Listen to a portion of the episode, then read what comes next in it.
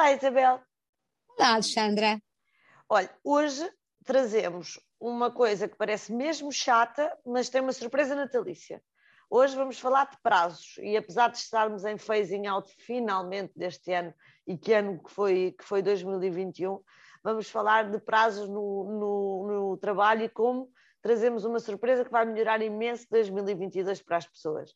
Então, o nosso número, no inquérito que foi feito no, nos Estados Unidos, feito a mil uh, trabalhadores, Uh, e foi feito por um, uma, uma equipe, é coordenada por uma investigadora que é Ashley Wilhans e foi publicado na Harvard Magazine. Uh, diz que neste inquérito a mil trabalhadores revelou-se que mais de metade afirmava que a maioria dos prazos que lhes eram dados para fazer, sei lá, um projeto, uma tarefa, trabalhos que lhes eram pedidos pelos chefes, os, esses prazos que lhes eram pedidos eram impossíveis de, de cumprir.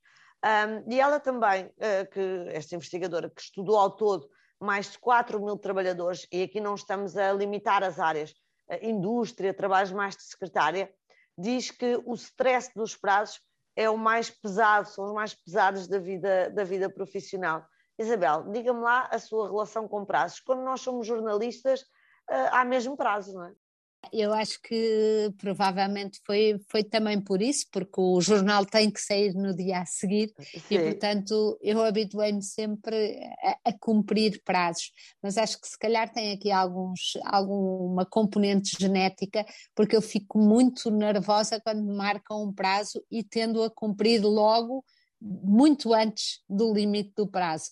Mas. Eh, compreendo que, de facto, se me é dada uma tarefa que não corresponde a um tempo possível de executar, que no fundo na indústria, na construção, em todas estas áreas que esta senhora investigou, se lhe é dito que a coisa é para amanhã e não é possível fazê-la amanhã, eu percebo que isto, até amanhã, eu percebo que isto seja uma fonte de stress constante uh, e, e, e muito enervante para quem ainda tem a ilusão de que os prazos são para cumprir.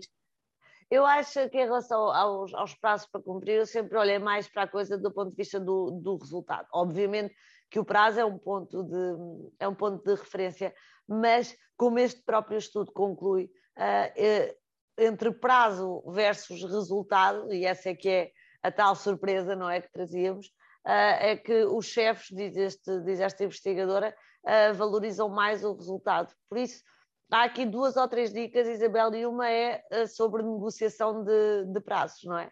A, a, negociação é que o estudo revela que, afinal, eh, quem nos põe os prazos desde que lhe seja solicitado a tempo e horas um, uma prorrogação do prazo, eh, tende a concordar e, mais do que isso, tende a valorizar positivamente o trabalhador que lhe pede essa, essa prorrogação de prazo como mais motivado e mais competente, o que parece aqui uma, uma certa injustiça, e é uma certa injustiça em relação a quem se esforçou para fazer dentro do prazo e afinal se calhar não fez tão bem ou com tanta qualidade porque uh, acreditou no prazo que lhe foi dado. Daí que esta investigadora Uh, basicamente uh, a indicação dela é para o chefe, só para as pessoas que colocam prazos, dizendo-lhes que sejam claros em relação ao estabelecimento de prazos, dizendo quais é que são os absolutos e que realmente não podem uh, falhar e quais é que são aqueles uh, que são flexíveis. Porque isto, Alexandra, hum, lembra muito da minha mãe. A minha mãe queria muito que nós nos acordássemos sempre cedo e às vezes até nos dizia a hora errada. Ah, já são nove e, já são nove e vinte, quando nós tínhamos que acordar para nos levantarmos mais depressa, aldrabava ali um bocadinho a hora. E, portanto, é isso é que nós não queremos, não é? É um chefe que sabe Uh, para quando é que precisa o trabalho, mas que na realidade, como tem medo que não lhe entreguem, dá um prazo ehm, mais cedo, mas que no fundo uh, tem ali margem para ter margem de manobra.